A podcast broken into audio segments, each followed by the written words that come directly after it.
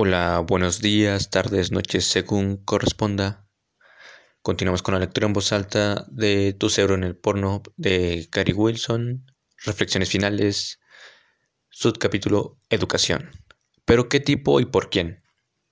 ¿Qué pasó cuando los investigadores hicieron preguntas basadas en la realidad de los adolescentes en lugar de las teorías de los investigadores? Los datos se alinean rápidamente con las anécdotas de este libro. Un estudio de sexo anal de hombres y mujeres de 16 a 18 años de edad analizó una gran muestra cualitativa de tres sitios diversos en Inglaterra. Dijeron los investigadores, pocos hombres o mujeres jóvenes reportaron haber encontrado el sexo anal placentero y ambos esperaban que el sexo anal fuera doloroso para las mujeres. ¿Por qué las parejas practican el sexo anal si ninguna de las partes lo encontró placentero? Las principales razones que se dieron para que los jóvenes practicaran el sexo anal fueron que los hombres querían copiar lo que veían en la pornografía y que es más duro. Y a la gente le debe gustar hacerlo, hecho junto con la expectativa aparentemente contradictoria de que será doloroso para las mujeres. Esto parece un ejemplo perfecto de entrenamiento cerebral adolescente. Así es como se hace, esto es lo que debería hacer. También en el trabajo existe el deseo de presumir ante los compañeros de poder duplicar los actos que se ven en el porno. Sin embargo, los consumidores de pornografía también pueden estar buscando prácticas sexuales más vanguardistas y una estimulación más intensa, más fuerte, debido a la sensibilidad a los placeres, es decir, la desensibilización, que los investigadores están reportando en los usuarios de pornografía de hoy en día. Si es así, los adolescentes necesitan más que discusiones sobre el placer, el dolor, el consentimiento y la coerción, recomendado por los investigadores del sexo anal. Los consumidores jóvenes también necesitan aprender cómo la sobreestimulación crónica puede alterar sus cerebros e impulsar una búsqueda progresiva de una estimulación más intensa. Los adolescentes ya se están dando cuenta de que la pornografía está teniendo efectos indeseables en sus vidas. Una encuesta realizada en 2014 entre jóvenes de 18 años de todo el Reino Unido encontró lo siguiente. La pornografía puede ser adictiva, de acuerdo al 67% en contraste con el 8% en desacuerdo. La pornografía puede tener un impacto perjudicial en las opiniones de los jóvenes sobre el sexo o las relaciones. 70% respondió que estaba de acuerdo y 9% en desacuerdo. La pornografía ha llevado a la presión sobre las niñas o las jóvenes para que actúen de cierta manera. 66% contestó que estaba de acuerdo y 10% en desacuerdo. La pornografía conduce a actitudes poco realistas hacia el sexo. 72% está de acuerdo y 7% en desacuerdo. No hay nada de malo en ver pornografía.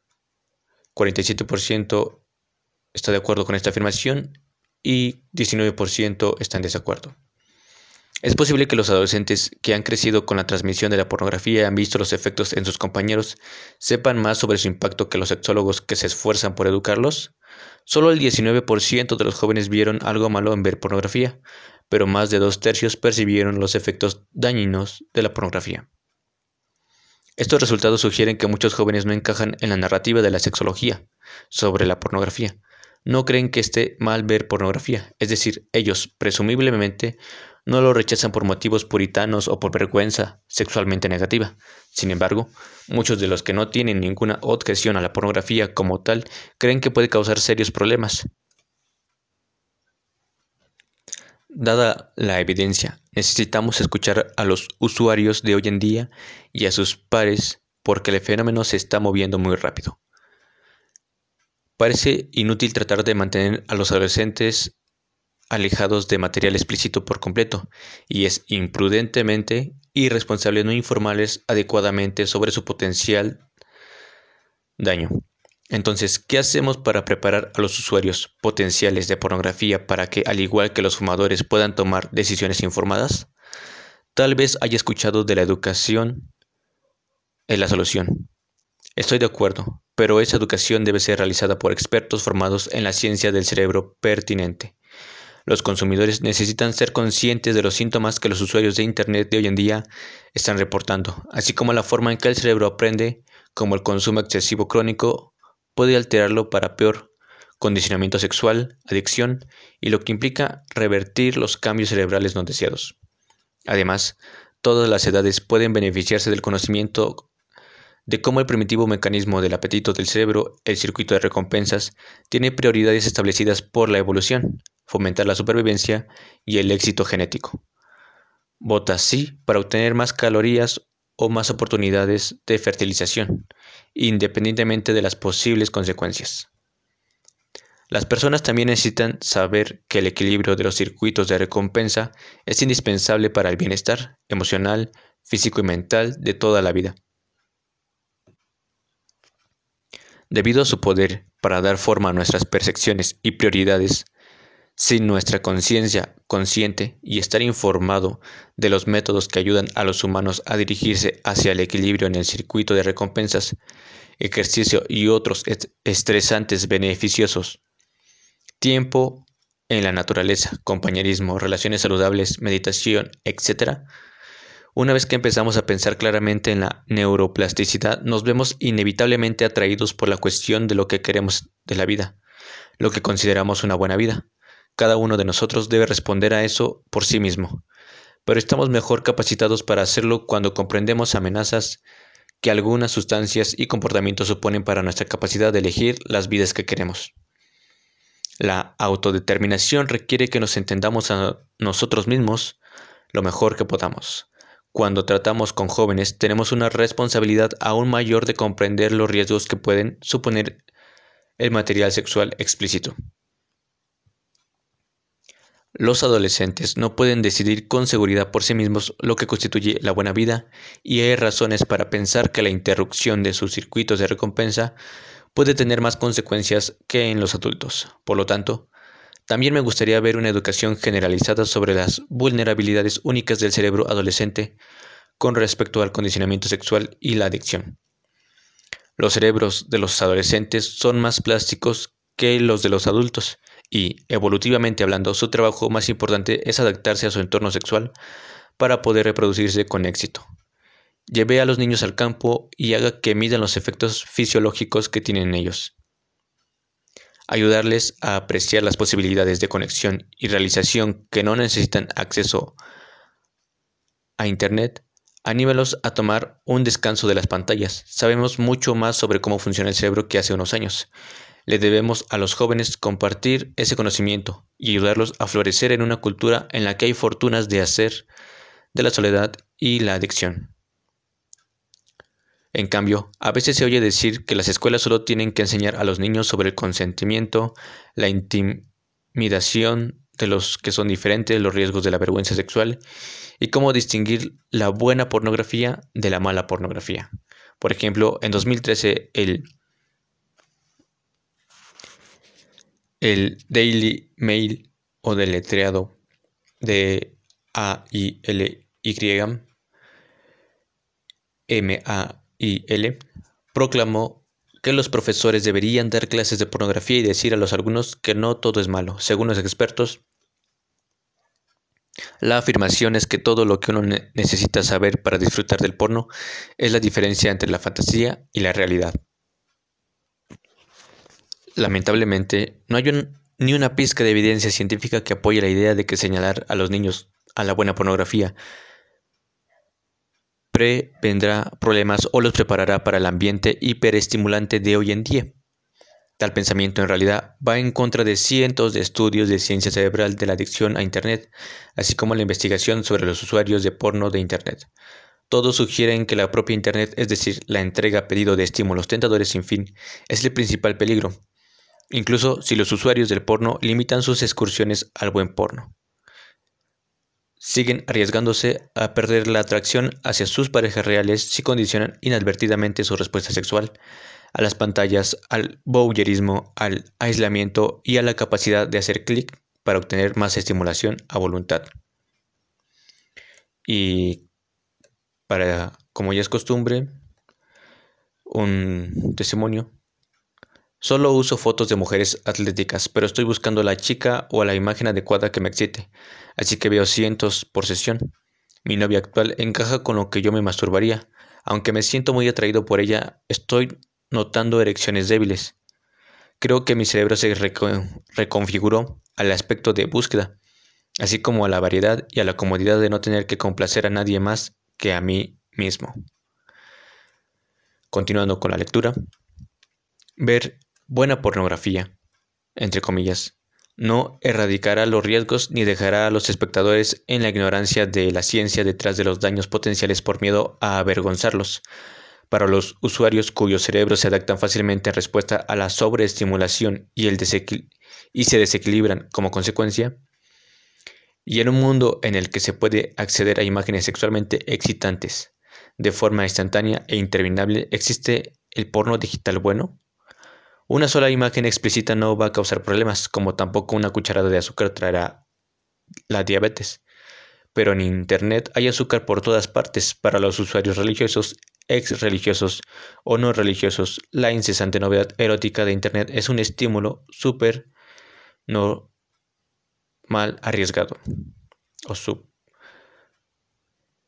También debería ser evidente que la enseñanza del sexo realista no impide que los adolescentes accedan a contenidos extremos cuando se les deja literalmente a su aire.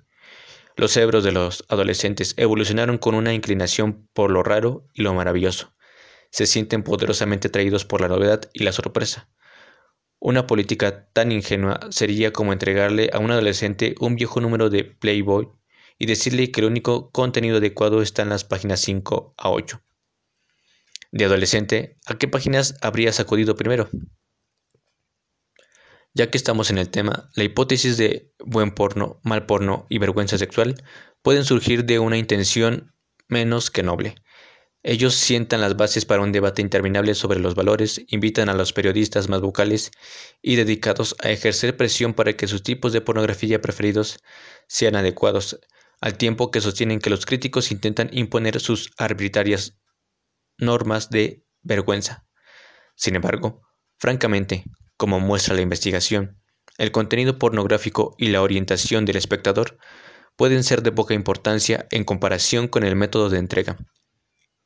Desde la llegada de la transmisión de clips de videos pornográficos, el aumento y la transformación de los gustos sexuales, una gama de disfunciones sexuales y la pérdida de la atracción por las parejas reales, parece estar afectando a un porcentaje de todos los grupos, homosexuales, heterosexuales y demás es la forma en que los usuarios pueden sobreestimularse, lo que parece crear problemas.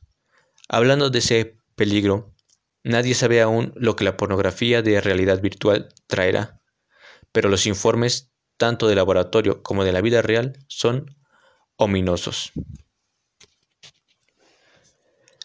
Y tenemos testimonio. La reacción de todos a los que se los he mostrado es la misma. Mierda. Esa mierda es intensa. Esto lo cambiará todo. Fui un adoptador relativamente temprano de la realidad virtual y durante el 2015 las cosas empezaron a despegar de verdad, pero también lo hizo mi adicción como resultado. Me encontré por primera vez en toda mi vida pagando realmente por el porno porque no quería esperar a que los torrentes estuvieran disponibles. Otro testimonio.